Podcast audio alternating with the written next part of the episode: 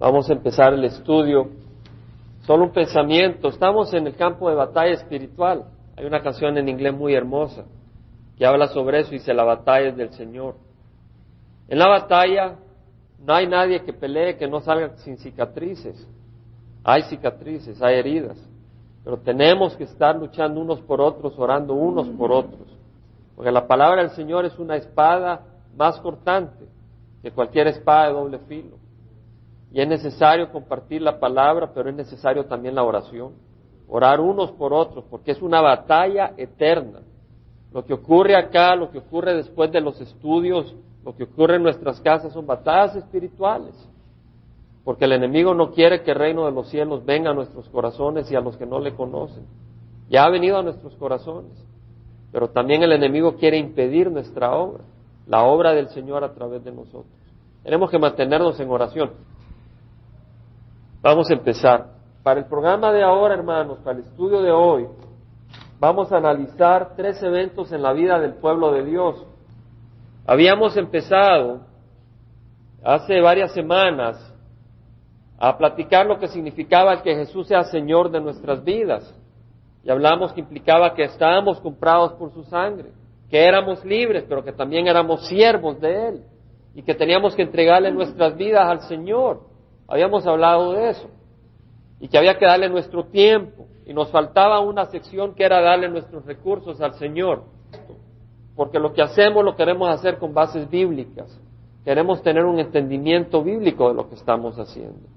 Entonces, lo que vamos a hablar ahora son de tres eventos en la vida del pueblo de Dios, hermanos. Vamos a empezar con la circuncisión. Vamos a irnos al libro de Hechos de los Apóstoles, capítulo 7, hermanos. Capítulo 7, versículo 2. Vamos a empezar, hermanos, porque el programa de ahora tiene bastantes versículos. Dice la palabra, y él dijo, está hablando de Esteban. Esteban estaba ante el concilio de los judíos. Y después de, esta, de este testimonio que vio Esteban, lo mataron. Pero aquí dice Esteban, escuchadme hermanos y padres, el Dios de gloria apareció a nuestro padre Abraham cuando estaba en Mesopotamia antes de que habitara en Harán. Abraham era padre de ellos, no padre directo, pero era ancestro. Ellos descendían de Abraham. Abraham era el padre físico y padre espiritual. Nosotros descendemos de Adán. En ese sentido podemos decir que Adán es nuestro padre físico, ¿verdad? Nosotros descendemos de algún abuelo, ¿verdad? Podemos decir que nuestro abuelo es nuestro padre físico, en el sentido de que a través de él hemos sido engendrados. Aquí dice Esteban, nosotros, el Dios de gloria apareció a nuestro padre Abraham, está hablando en el sentido físico y también en el sentido espiritual, cuando estaba en Mesopotamia antes de que habitara en Arán y le dijo, sal de tu tierra y de tu parentela y ve a la tierra que yo te mostraré. Entonces él salió de la tierra de los caldeos y se radicó en Harán, y de ahí, después de la muerte de su padre, Dios lo trasladó a esta tierra en la cual ahora vosotros habitáis. Ahí empieza todo cuando hablamos de la circuncisión. Empieza de que Dios se le apareció a Abraham en la tierra de idolatría, en la región de Irak, lo que ahora se conoce Irak en el Golfo Pérsico, donde fue la guerra. Ahí está el río Éufrates y más arribita de, la desembocadura al Golfo Pérsico estaba la ciudad de Ur y de ahí era Abraham. Era una región idólatra, había idolatría. Pero Dios se le apareció y le dice, sal de tu tierra y de tu parentela. Dios le habló directamente, le dijo, sal de tu familia y ve a la tierra que yo te mostraré. Y el versículo dice, entonces él salió. Vemos la obediencia de Abraham. Abraham era un hombre obediente. Cuando Dios se le apareció y le habló, Abraham obedeció. Vamos ahora, hermanos, al Génesis. Primer libro de la Biblia, capítulo 12. Vamos a ir leyendo bastantes versículos. Génesis capítulo 12. Dice la palabra, Jehová dijo a Abraham, vete de tu tierra, de entre tus parientes y de la casa de tu padre a la tierra que yo te mostraré. O sea, de que Esteban hablaba de algo que ocurrió y que está documentado en el libro de Génesis. Haré de ti una nación grande y te bendeciré y engrandeceré tu nombre y serás bendición. Bendeciré a los que te bendigan y al que te maldiga maldeciré, y en ti serán benditas todas las familias de la tierra. Hermanos, Dios llamó a Abraham para maldecirlo o para bendecirlo. Y cuando Dios nos ha hablado a nosotros es para maldecirnos o para bendecirnos. Para bendecirnos. A veces nuestro corazón es incrédulo, porque nos fijamos en nosotros y decimos yo no merezco y tenemos razón, no merecemos. Pero Dios ha escogido bendecirnos. Dice en Jeremías, porque yo sé los planes que tengo para vosotros. Planes, declara Jehová, planes para traerte bienestar y no calamidad, para darte un futuro y una esperanza. Me invocaréis y vendréis a rogarme y yo os escucharé. Me buscaréis y me encontraréis cuando me busquéis de todo corazón. O sea que el Señor tiene planes de bendición para nosotros. Y dice que lo encontraremos cuando lo busquemos de todo corazón. Nunca olvidemos de buscar al Señor de todo corazón. Pero el Señor nos quiere bendecir. Versículo 4, hermanos. Entonces Abraham se fue tal como Jehová le había dicho y Lot fue con él. Y Abraham tenía cuántos años? 75 años cuando partió de Arán. Hermanos, no era cómodo. Dios se le apareció a Abraham después de que él había vivido 75 años. Ya muchos ya estaban dispuestos para morir a esa edad.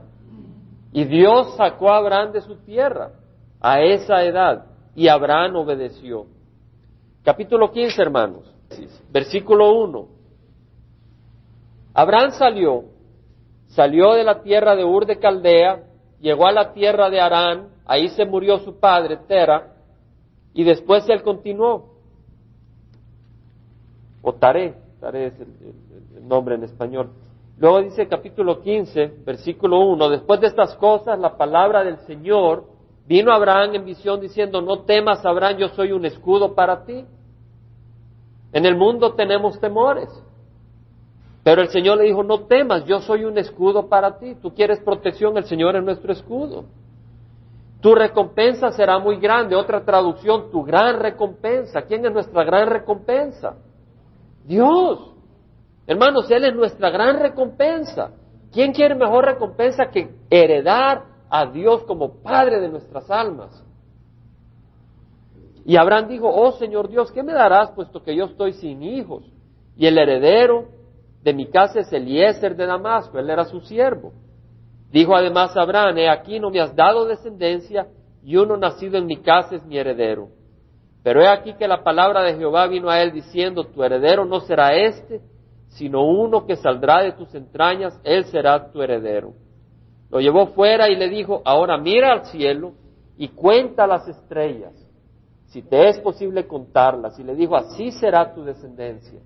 Pensemos, hermanos, Abraham le dijo, ¿cuál va a ser mi recompensa si no tengo hijos? Y el Señor le dice, saldrá un hijo de tus propias entrañas. A veces creemos que el Señor puede bendecir a otros, pero no a nuestras propias entrañas, que Dios no nos puede bendecir a nosotros. Pero el Señor nos quiere bendecir a nosotros personalmente, hermanos. El Señor llevó a Abraham afuera y le hizo ver el cielo y le dijo, así será tu descendencia. Y Abraham creyó en quién? En Jehová, en el Señor, que es Jehová. La palabra textual ahí es Jehová. Y él se lo reconoció como que por justicia. Quiere decir que porque Abraham creyó, Dios lo declaró justo. Dios declaró a Abraham, tú eres justo porque tú me has creído, no porque tú haces buenas obras, porque el corazón del hombre es malvado. Pero Dios declaró a Abraham justo en base a su fe, en base a creer las promesas de Dios. Hermanos, ¿ha habido circuncisión hasta ahí, sí o no? No ha habido circuncisión. Estamos viendo el carácter de Abraham. El carácter de Abraham era un carácter de que oía la palabra de Dios, oía a Dios y obedecía.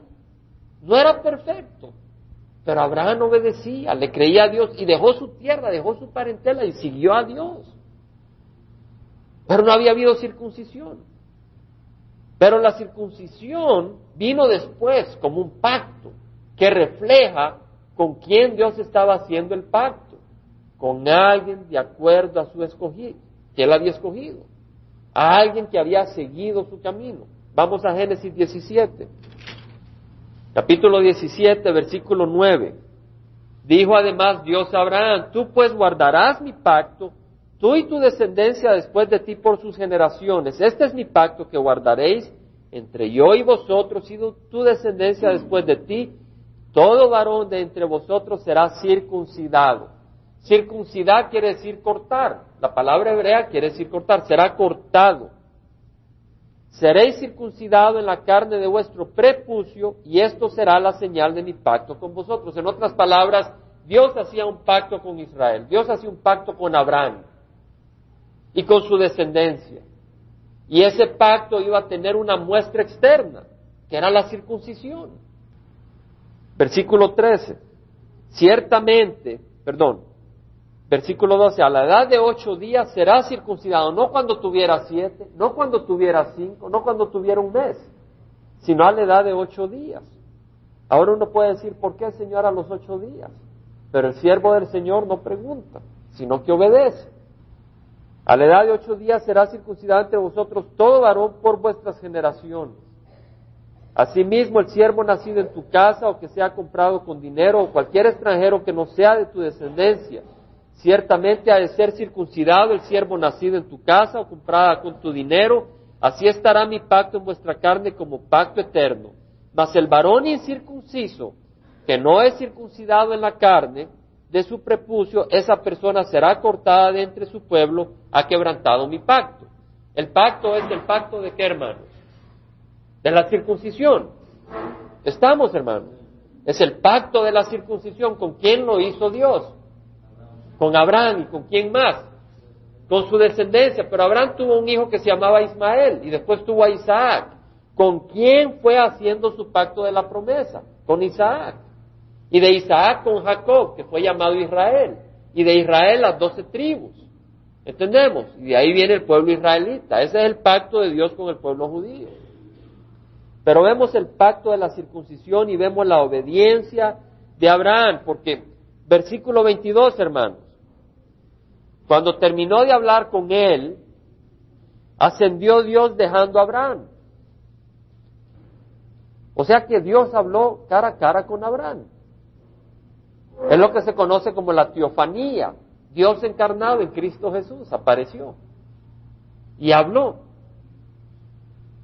Le habló a Abraham. Entonces Abraham tomó a su hijo Ismael y a todos los siervos nacidos en su casa y a todos los que habían sido comprados con su dinero, a todo varón de entre las personas de la casa de Abraham y aquel mismo día le circuncidió la carne de su prepucio tal como Dios le había dicho. Abraham tenía 99 años cuando fue circuncidado en la carne su prepucio. Hermanos, no era cómodo para Abraham obedecer, pero Abraham obedeció.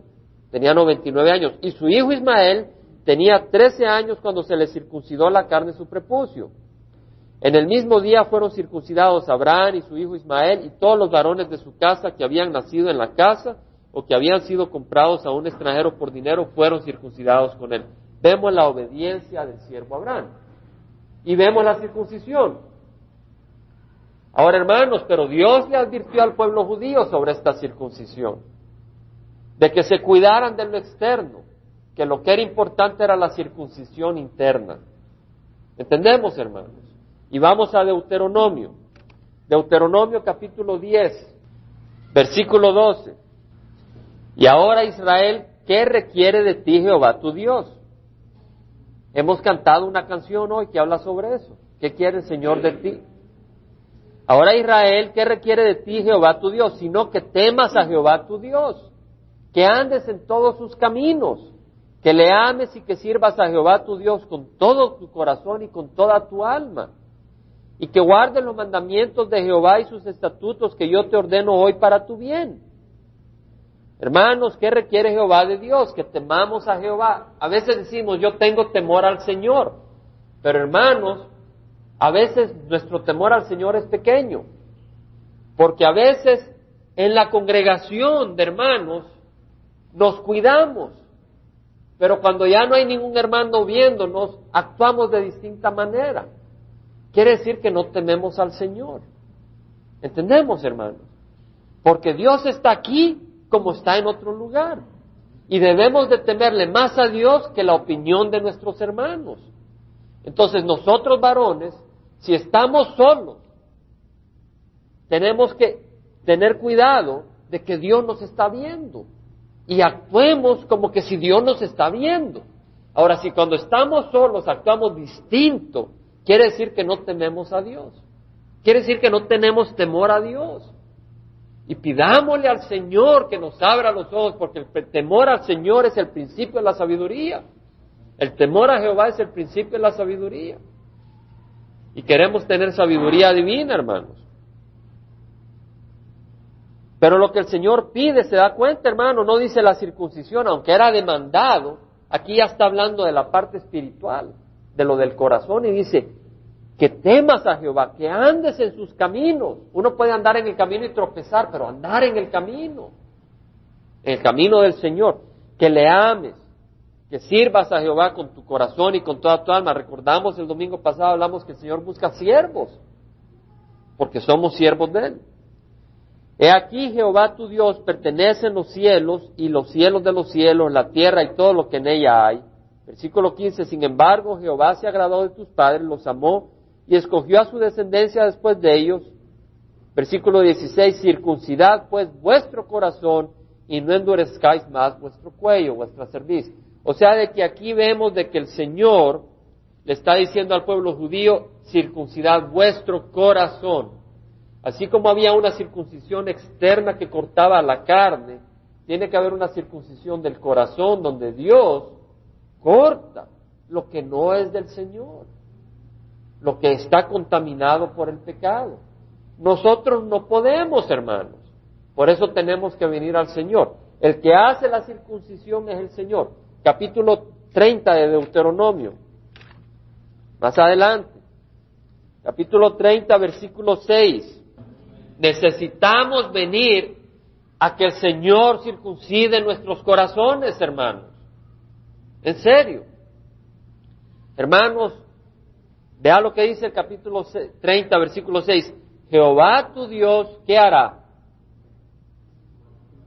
Circuncidará tu corazón y el corazón de tus descendientes para que ames a Jehová tu Dios con todo tu corazón y con toda tu alma a fin de que vivas.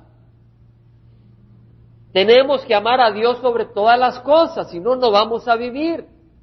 El Señor dijo, si alguno desea venir en pos de mí, niéguese a sí mismo, Tome su cruz cada día y sígame, porque el que quiera salvar su vida la perderá, pero el que la pierda la salvará.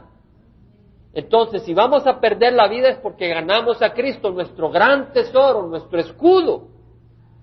Pero al ganarlo a Él, estamos ganando vida eterna. Jesucristo dijo, yo soy el camino, la verdad y la vida. Muchos andan buscando la verdad. La verdad no es una frase, la verdad no es un libro, la verdad es una persona, es Cristo Jesús. Hermanos, si vamos a conocer la verdad cuando conozcamos a Cristo Jesús, no cuando vayamos a la biblioteca. Dice la palabra del Señor, la verdad os hará libres, ¿verdad? Hermanos, el Señor Jesucristo le dijo a los judíos que habían creído en Él, si vosotros permanecéis en mis palabras, conoceréis la verdad y la verdad os hará libres. Y estaba oyendo hoy en la mañana un mensaje de un pastor que decía que él tenía un bulldog y que él agarraba un trapo y se lo tiraba al bulldog y el bulldog agarraba el trapo y no lo soltaba y él lo jalaba, levantaba al bulldog, le daba vueltas y con los dientes se agarraba del trapo. Y dice que así nos debemos de agarrar de, la, de Jesucristo. Jesucristo es la verdad y nos agarramos de él. Y viene el enemigo y nos amaquea. Pero nosotros con los dientes nos agarramos de Jesucristo y nos agarramos de sus enseñanzas. Porque Él es la verdad. Se goza mi hermano. Gloria al Señor. Nos gozamos. Porque Jesús es la verdad y nos agarramos de Él. A veces hay cosas que no entendemos, pero no vamos a votar lo que entendemos por lo que no entendemos, sino que nos agarramos del Señor. Hermanos, Jesús es el que nos circuncida. El Señor tu Dios circuncidará tu corazón y el corazón de tus descendientes. Eso es lo más difícil. Hermano, la circuncisión física era muy fácil. El niño de ocho días no podía decir pío. ¿Verdad? Pero lo difícil es la circuncisión de corazón. Y el Señor tiene que circuncidarnos, hermanos. Yo confieso ante ustedes que el Señor me tiene que circuncidar todavía más en mi corazón. Él ya me ha lavado con su sangre, pero tiene que todavía seguir circuncidando. Yo creo que ustedes también, hermanos. Y tenemos que venir al Señor. La obra es del Señor, pero lo que tenemos que hacer es venir a Él y estar disponibles. Porque si yo me corro, en vez de estar en la palabra del Señor y buscar al Señor, Él no puede circuncidar mi corazón. Por eso tenemos que venir. Y los momentos son malos. Hermanos, habrán algunos en los últimos días que ya estamos que recibirán al Señor y después se volverán a ir para atrás, porque no se han agarrado de la verdad como ese bulldog se agarra del trapo. Tenemos que agarrarnos. Cristo es nuestra única esperanza, hermanos. Romanos 2, capítulo 2, versículo 27, hermanos. Dice la palabra, el que es físicamente incircunciso, Pablo está hablando y dice, el que está físicamente incircunciso, pero guarda la ley, no te juzgará a ti, que aunque tienes la letra de la ley, eres circuncidado, eres transgresor de la ley.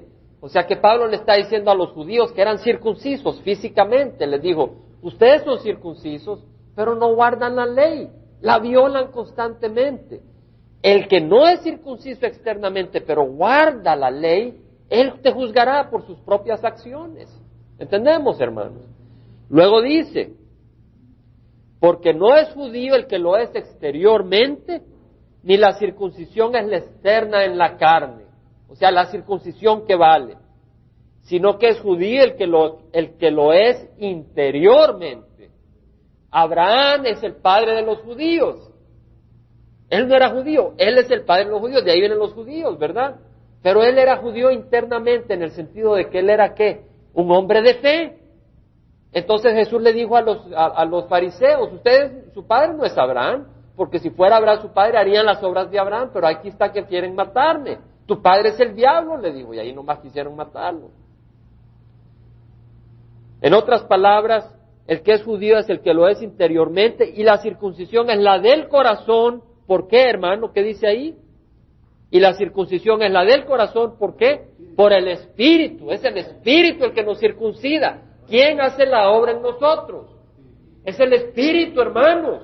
Yo le invito que dejen de luchar, de tratar de hacerse buenos. Porque no podemos. Hagamos el esfuerzo en el sentido de que si, se sube el temperamento, no agarrar un cuchillo y se lo va a tirar a alguien, ¿verdad? Tengamos, tratemos de controlarnos.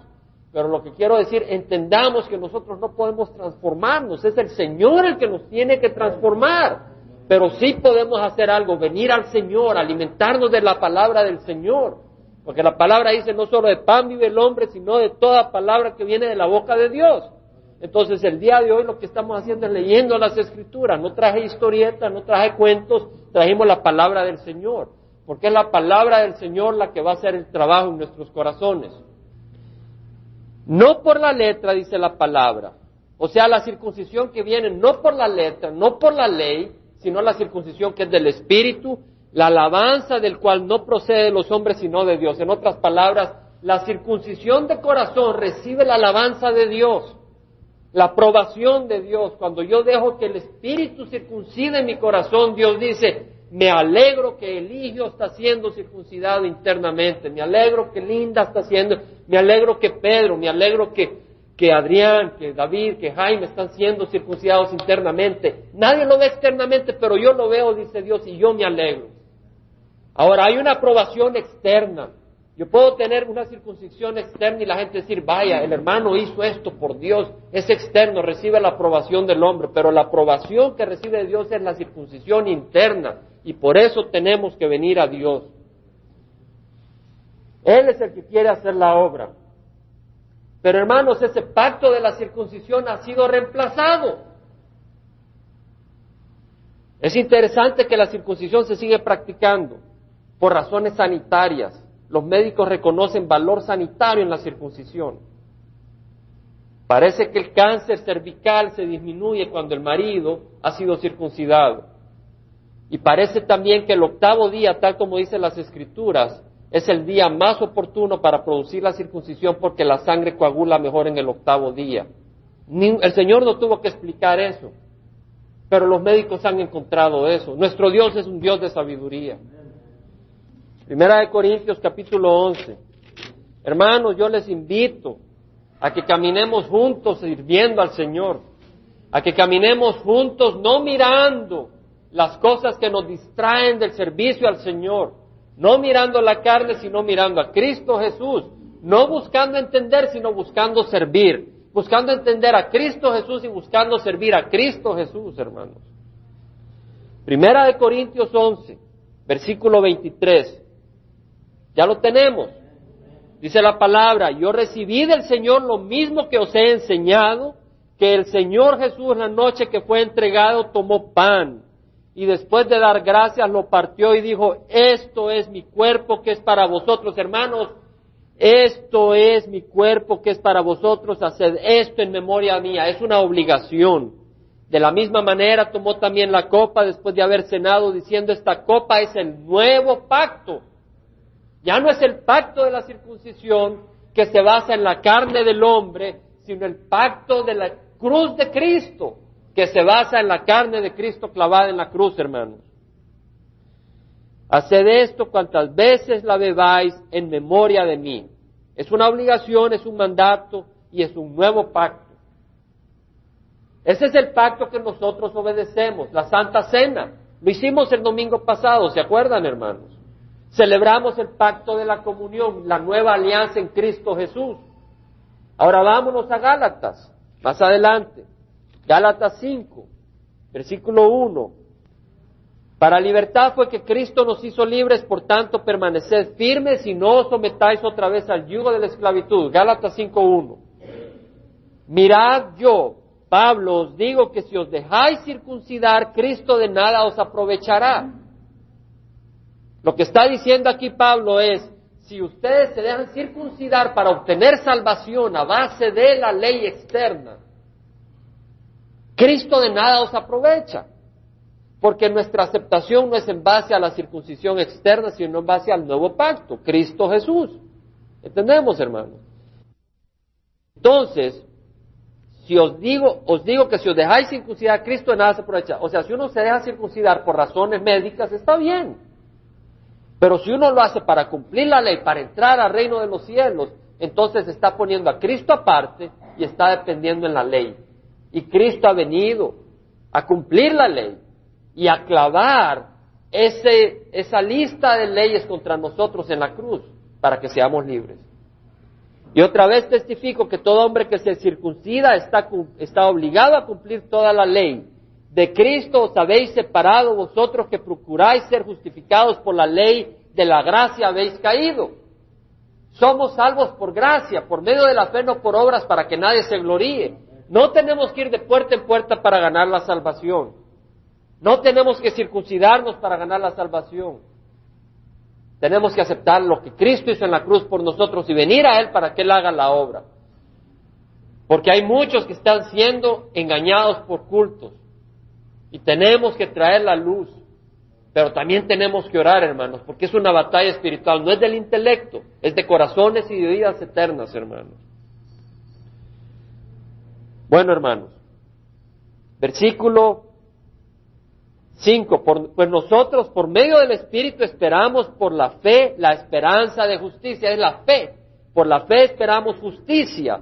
Por medio de ese Espíritu que nos ha dado ese entendimiento. Porque en Cristo Jesús ni la circuncisión ni la incircuncisión significan nada sino la fe que obra por amor. Porque de tal manera amó Dios al mundo que dio a su Hijo unigénito, para que todo aquel que en él crea no se pierda, mas tenga vida eterna. Ese amor nos trajo esa palabra y nos trajo esa fe que nos da salvación, hermanos. Entonces, hermanos, ya no es necesaria la circuncisión, ¿cierto o no? No, ¿verdad? La circuncisión no es necesaria.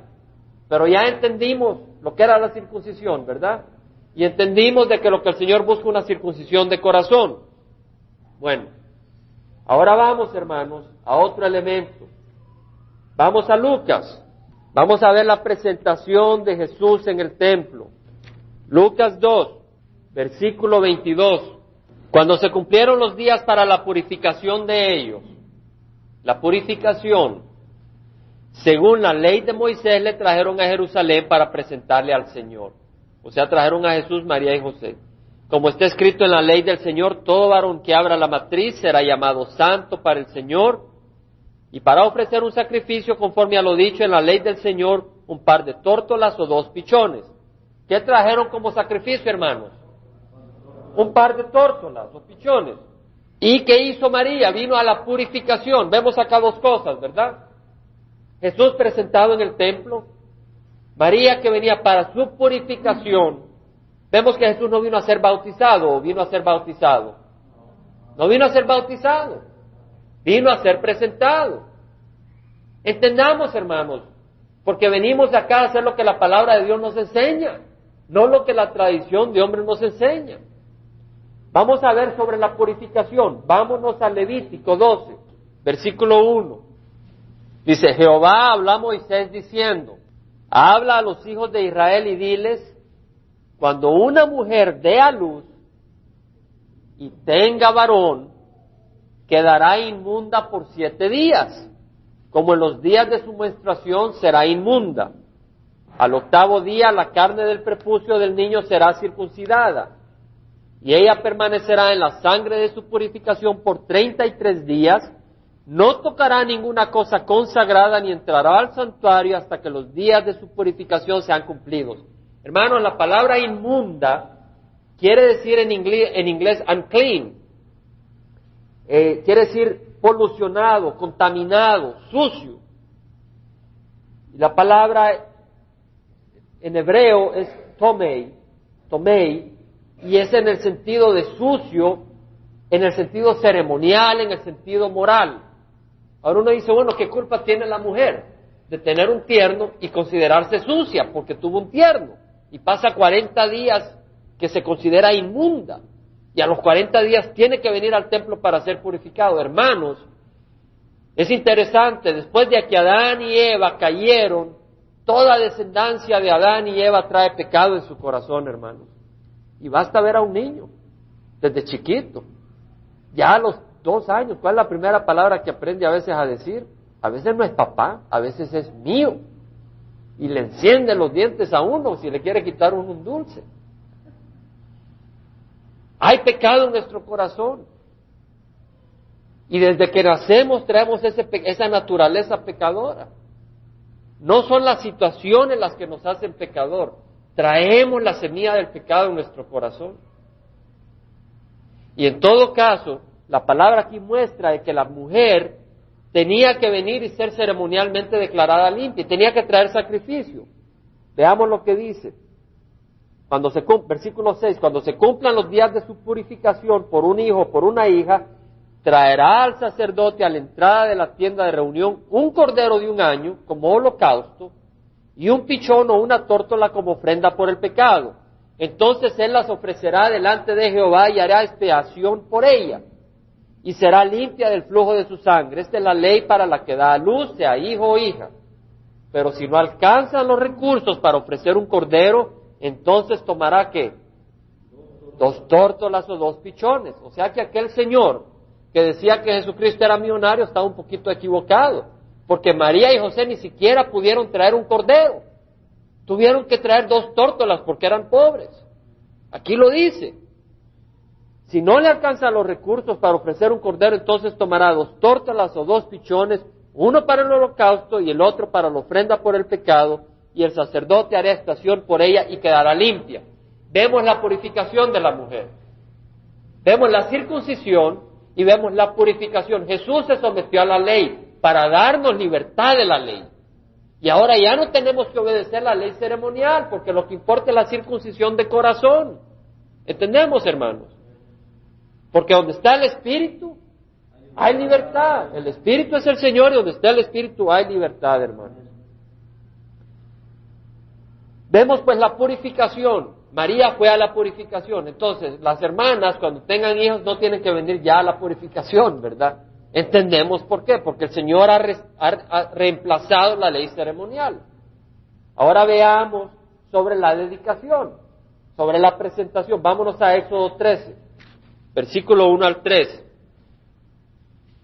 El Señor estaba sacando al pueblo de Israel de Egipto. Egipto los tenía esclavizados.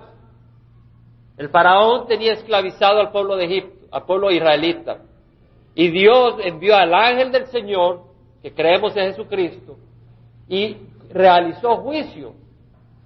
Realizó juicio sobre el primogénito de Egipto. Cada casa, el primero, el nacido primer hombre, hasta el primer animal que había abierto la matriz de un animal, ese era juzgado por el ángel.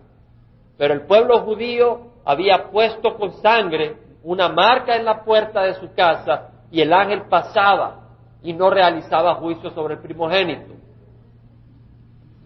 ¿Estamos, hermanos? Ahora veamos acá 13, versículo 1. Entonces Jehová habla a Moisés diciendo, conságrame todo primogénito, el primer nacido de toda matriz entre los hijos de Israel, tanto de hombre como de bestia, me pertenece. Y Moisés dijo al pueblo, acordaos de este día en que saliste de Egipto de la esclavitud, pues Jehová os ha sacado de este lugar con mano poderosa y no comeréis en él nada leudado, nada con, eh, ¿cómo se dice? Levadura. Hermanos, el Señor dijo, el primero, el primogénito de todo el pueblo de Israel me pertenece, no para quemarlo, sino para que me sirva. ¿Entendemos? Eso fue lo que Dios estableció. Jesucristo era el primogénito. Pero vamos a seguir leyendo. Versículo 11. Sucederá que cuando el Señor te lleve a la tierra del cananeo, como te juró a ti y a tus padres, y te la dé, dedicarás a Jehová todo primer nacido de la matriz también todo primer nacido del ganado que posea los machos pertenecen a Jehová. Hermanos, la religión no es para mujeres únicamente, es para los machos. ¿Entendemos? Y el hombre tiene que ser la cabeza espiritual de su hogar y Jesucristo la cabeza del hombre. Y hermanos, no tenemos que dar ese puesto a la esposa. Ese puesto le pertenece al hombre porque Dios así lo ha establecido. No quiere decir que los hombres somos mejores, no. Pero el Señor tiene que tener misericordia de nosotros y que nos ayude, pero la, posición de liderazgo espiritual le pertenece al hombre. Pero si el hombre anda separado de Dios, pues que la mujer sea el sacerdote espiritual de su hogar, porque todo hogar necesita del Señor. Y que esa mujer ore por su esposo hasta que ese esposo venga y tome la posición que necesita tomar la responsabilidad espiritual que necesita tomar. Pero seguimos, hermanos. Vamos a ir a Números, capítulo 3. Capítulo 3, versículo 40. Entonces Jehová dijo a Moisés, cuenta a todos los primogénitos varones de los hijos de Israel de un mes arriba y haz una lista de sus nombres. Y tomarás a los levitas para mí. Yo soy Jehová en lugar de todos los primogénitos entre los hijos de Israel y el ganado de los levitas en lugar de todos los primogénitos del ganado de los hijos de Israel. Hermanos, lo que el Señor dijo acá fue lo siguiente. Hay doce tribus de Israel. Israel o Jacobo, que fue hijo de Isaac, hijo de Abraham. Israel tenía doce hijos y cada una formó una tribu. Se hicieron grandes, grandes tribus. Y el Señor le dijo, había dado la orden que el primogénito de cada uno, de cada hogar, le pertenecía al Señor. Pero después dijo el Señor y dijo lo siguiente, vamos a hacer esto. Todos los levitas me pertenecen a cambio del primogénito de cada tribu. ¿Entendemos? Entonces contaron cuántos primogénitos habían en todo Israel y contaron cuántos levitas habían para ver si habían suficientes levitas para cubrir por todos los primogénitos. Y aquí dice, Versículo 42, contó Moisés a todos los primogénitos de los hijos de Israel tal como Jehová le había ordenado. Y todos los primogénitos varones, conforme al número de sus nombres, de un mes arriba los enumerados eran 22.273. O sea que habían 22.273 primeros hijos. Entonces habló Jehová a Moisés diciendo, toma los levitas en lugar de todos los primogénitos entre los hijos de Israel y el ganado de los levitas, los levitas eran míos, yo soy Jehová. Pero cuando hicieron el cálculo, hicieron falta unos cuantos levitas. Entonces los otros que sobraban tuvieron que ser rescatados con moneda de plata. Y eso está en las escrituras. Aquí dice, y como versículo 46, y como precio de rescate por los 273 de los primogénitos de los hijos de Israel que exceden a los levitas, tomarás cinco ciclos para cada uno por cabeza, los tomarás conforme al ciclo del santuario. Y da el dinero, el rescate de los que hay en exceso, entre ellos a Araón y a sus hijos. En otras palabras, los levitas iban a ser consagrados al servicio de Dios en lugar de los primogénitos de cada casa y de cada tribu. Y los que sobraban de las tribus iban a ser rescatados con plata. Pero hermanos, nosotros no hemos sido rescatados con plata, hemos sido rescatados con la sangre de Cristo. Y hemos estudiado que somos comprados. Le pertenecíamos a Satanás, ahora le pertenecemos a nuestro Dios de gloria. Y si le pertenecemos, para los que tengan interés, solo les voy a mencionar, pueden después leer números 18, 15 al 17, si lo quieren apuntar. Pero vamos a seguir, hermanos. Que ahora que Cristo murió por nosotros, nosotros ya no nos pertenecemos. Y eso lo estudiamos, ¿verdad, hermanos? Vamos a Primera de Pedro. Primera de Pedro capítulo 1, versículo 15. Vamos a empezar en el 18. El Señor dice, sabiendo que no fuiste redimidos de vuestra vana manera de vivir heredada de vuestros padres con cosas perecederas como oro o plata, sino con sangre preciosa, como de un cordero sin mancha, sin tacha y sin mancha, la sangre de Cristo. Debido a que sabemos eso, ¿cómo debemos de vivir? Versículo 15. Así como aquel que os llamó es santo, así también seis vosotros santos en toda vuestra manera de vivir, en toda vuestra manera de vivir. Hermanos, si yo agarro una lata, un galón de leche y le echo un vasito de gasolina, ¿qué le pasó a la leche? Toda la leche se contaminó. El Señor quiere que seamos santos, no con algo, sino que le entreguemos toda nuestra vida al Señor. Si no le entregamos toda nuestra vida, hay otro Señor. Y Dios no comparte su gloria con nadie. Y nadie puede servir a dos señores. Escrito está versículo 16, sed santos porque yo soy santo. Tenemos que entregarle nuestra vida al Señor porque no nos pertenecemos. Vamos a Romanos, hermanos. Versículo 1 del capítulo 12. Por consiguiente, hermanos, os ruego por la misericordia de Dios que presentéis vuestros cuerpos vuestros cuerpos, nos vestimos en una manera que honra al Señor. Hablamos para honrar al Señor, pensamos para honrar al Señor como sacrificio vivo y santo, aceptable a Dios, que es vuestro culto aceptable. No os adaptéis a este mundo, no nos adaptemos a la manera de pensar de este mundo, sino transformaos mediante la renovación de vuestra mente. Hermanos, el Señor demanda nuestra entrega. Se le acercó a alguien al Señor Jesús y le dijo, ¿cuál es el, cuál es el, cuál es el gran mandamiento de la ley? Se le acercó para tentarlo, para probarlo. Él le dijo, amarás al Señor tu Dios con todo tu corazón, con toda tu alma y con toda tu mente. Este es el grande y el primer mandamiento y el segundo amarás a tu prójimo como a ti mismo. Demanda todo. Amar a Dios con todo el corazón, alma y mente. ¿Qué nos queda, hermanos? Tenemos que darle todo a nuestro Señor. Eso es lo que demanda. Entonces, hermanos, en el Antiguo Testamento fueron los levitas, los consagrados al Señor, ¿verdad? En el Nuevo Testamento, ¿quiénes, hermanos? Todo el pueblo de Cristo. Todo el pueblo de Cristo está consagrado al Señor. Hermanos, uno dice, pero ¿qué del bautismo? Pues a mí me bautizaron de tiernito. Dice la palabra del Señor, id pues a ser discípulos de todas las naciones bautizándolas en el nombre del Padre, del Hijo y del Espíritu Santo, enseñándoles a guardar todo lo que os he enseñado y aquí yo estoy con vosotros hasta el fin de los días. ¿Qué dice el Señor? Y de hacer discípulos de todas las naciones, bautizándolas. ¿A quiénes? A los discípulos. Discípulo es alguien que se somete a una disciplina, a la disciplina del Señor. Discípulo es un estudiante.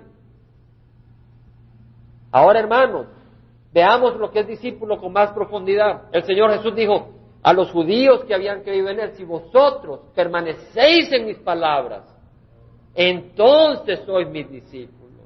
¿Puede un tiernito permanecer en la palabra del Señor? Todavía no la conoce. ¿Entendemos? El Señor, el Señor Jesús dio la marca del discípulo. Si vosotros permanecéis en mis palabras, conoceréis la, entonces sos verdaderamente mi discípulo y conoceréis la verdad y la verdad os hará libre. Entonces el discípulo permanece en la palabra. Sí, vamos a, orar por los tiernitos, ayudarles, a enseñarles la palabra para que no más tengan la oportunidad y crezcan y florezcan para Cristo. Pero no es por decisión de carne. que uno es discípulo. Es la decisión personal y un tierno no puede tomar esa decisión personal y uno de padre no puede decidir por sus hijos para que ellos entren en el reino de los cielos. Puede uno ayudarles, pero no puede empujarlos, porque nadie es empujado al reino, uno viene. Dice la palabra del Señor que el Señor vino a los suyos, pero los suyos no le recibieron, mas a los que le recibieron les dio el derecho de ser hechos hijos de Dios a los que creen en su nombre, que no son nacidos de carne, ni de sangre, ni de voluntad de varón, sino de Dios. ¿Entendemos?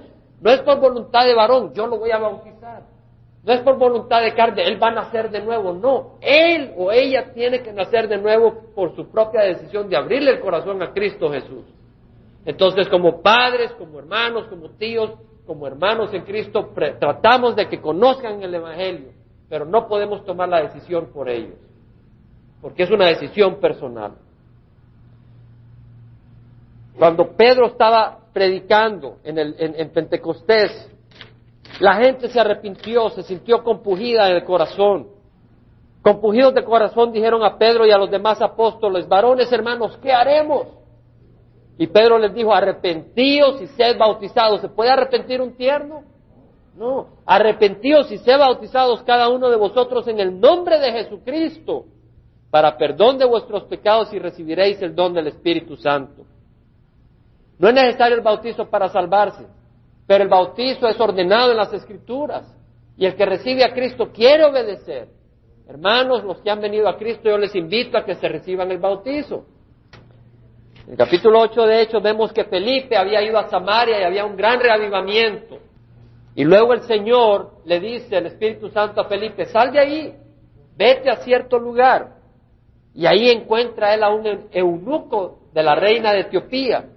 Y el eunuco le pregunta sobre la palabra de Dios y Felipe se sienta en el carruaje y le empieza a hablar de la palabra de Dios y le empieza a hablar de Cristo Jesús y el eunuco se convierte. Yendo por el camino llegaron a un lugar donde había agua y el eunuco dijo, mira, agua, ¿qué impide que yo sea bautizado? Muchos dicen, yo no me quiero bautizar. Aquí vemos a alguien que había sido circuncidado de corazón y le dice a Felipe, ¿qué impide que me pueda bautizar? Aquí hay agua. Y Felipe dijo, si crees con todo tu corazón, puedes. ¿Puede un tierno creer con todo su corazón? No, hermano. Respondió él y dijo, creo que Jesucristo es el Hijo de Dios. Y mandó parar el carruaje. Ambos descendieron al agua, Felipe y el eunuco, y lo bautizó. Al salir ellos del agua, el Espíritu del Señor arrebató a Felipe y no lo vio más el eunuco que continuó su camino gozoso. Y podemos seguir, pero vamos a cerrar en Colosenses, capítulo 2, versículo 8, mirad que nadie os haga cautivo por medio de su filosofía y vanas sutilezas, según la tradición de los hombres. No dejémonos engañar por tradiciones vacías, conforme a los principios elementales del mundo y no según Cristo. Hermanos, no nos dejemos ser cautivos por enseñanzas que son de acuerdo a la tradición y no de acuerdo a Cristo Jesús porque toda la plenitud de la deidad reside corporalmente en Él, Dios encarnado. Y habéis sido hechos completos en Él. Ya no tenemos que depender de la ley, sino que en Cristo hemos sido completados. Que es la cabeza sobre todo poder autoridad. En Él también fuiste circuncidados. Si usted no ha sido circuncidado físicamente, lo ha sido espiritualmente con una circuncisión no hecha por manos, el quitar el cuerpo de la carne mediante la circuncisión de Cristo. Cristo nos ha circuncidado al venir a Él. Y uno dice, bueno, pero a veces se me sube el temperamento, a veces esto, pero ahora tenemos el Espíritu que nos hace sentir mal. Antes ni nos importaba. Entendemos, tenemos una nueva naturaleza. Habiendo sido sepultados con Él en el bautismo, en el bautismo, cuando uno se sumerge representa que uno ha sido sepultado con Cristo, uno muere a la vida de pecado, muere a la vida donde uno pone su fe en los hombres y pone ahora su fe en Cristo Jesús, en el cual también habéis resucitado con Él por la fe en la acción del poder de Dios que le resucitó de entre los muertos. O sea que así cuando uno se levanta del agua, uno representa que Cristo subió de, la tierra y vive y vive por los siglos de los siglos. Y que de esa manera nosotros vamos a ser levantados porque nuestra fe está en Cristo Jesús. Hermanos, versículo 12 dice, haber resucitado con Él por la fe. Está hablando a los que van a ser bautizados, habiendo sido sepultados con Él en el bautismo, en el cual también habéis resucitado con Él por la fe. Esa fe solo puede venir para alguien que ya conoce lo que es la salvación por fe. Y cuando estabais muertos en vuestros delitos y en la circuncisión de vuestra carne, os dio vida juntamente con Él, habiéndonos perdonado todos los delitos. Hermanos, yo les invito a que sigan estudiando esos versículos